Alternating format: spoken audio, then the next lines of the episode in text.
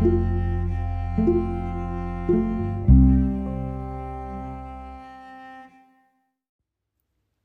さんこんにちは。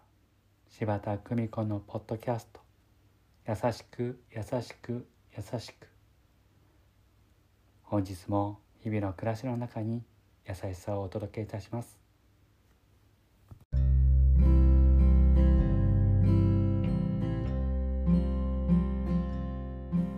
見取り師柴田久美子でございます。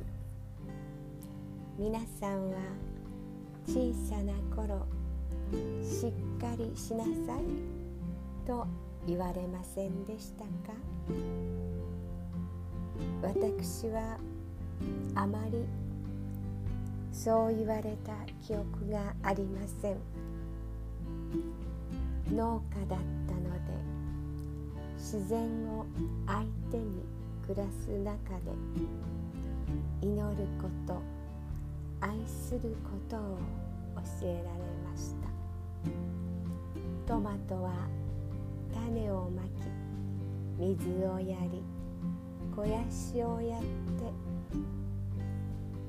初めて赤いトマトになることを小さな頃から見てきました。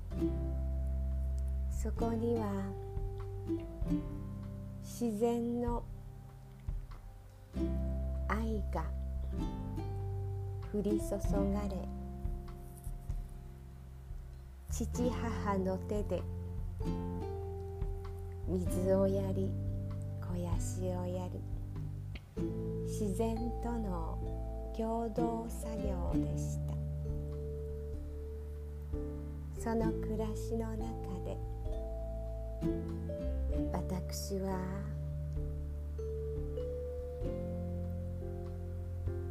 愛することを学びました。優しく優しく優しく愛を込めてどうぞ皆様敵な時間をお過ごしくださいませ。ご視聴ありがとうございました今日も素敵な一日をお過ごしください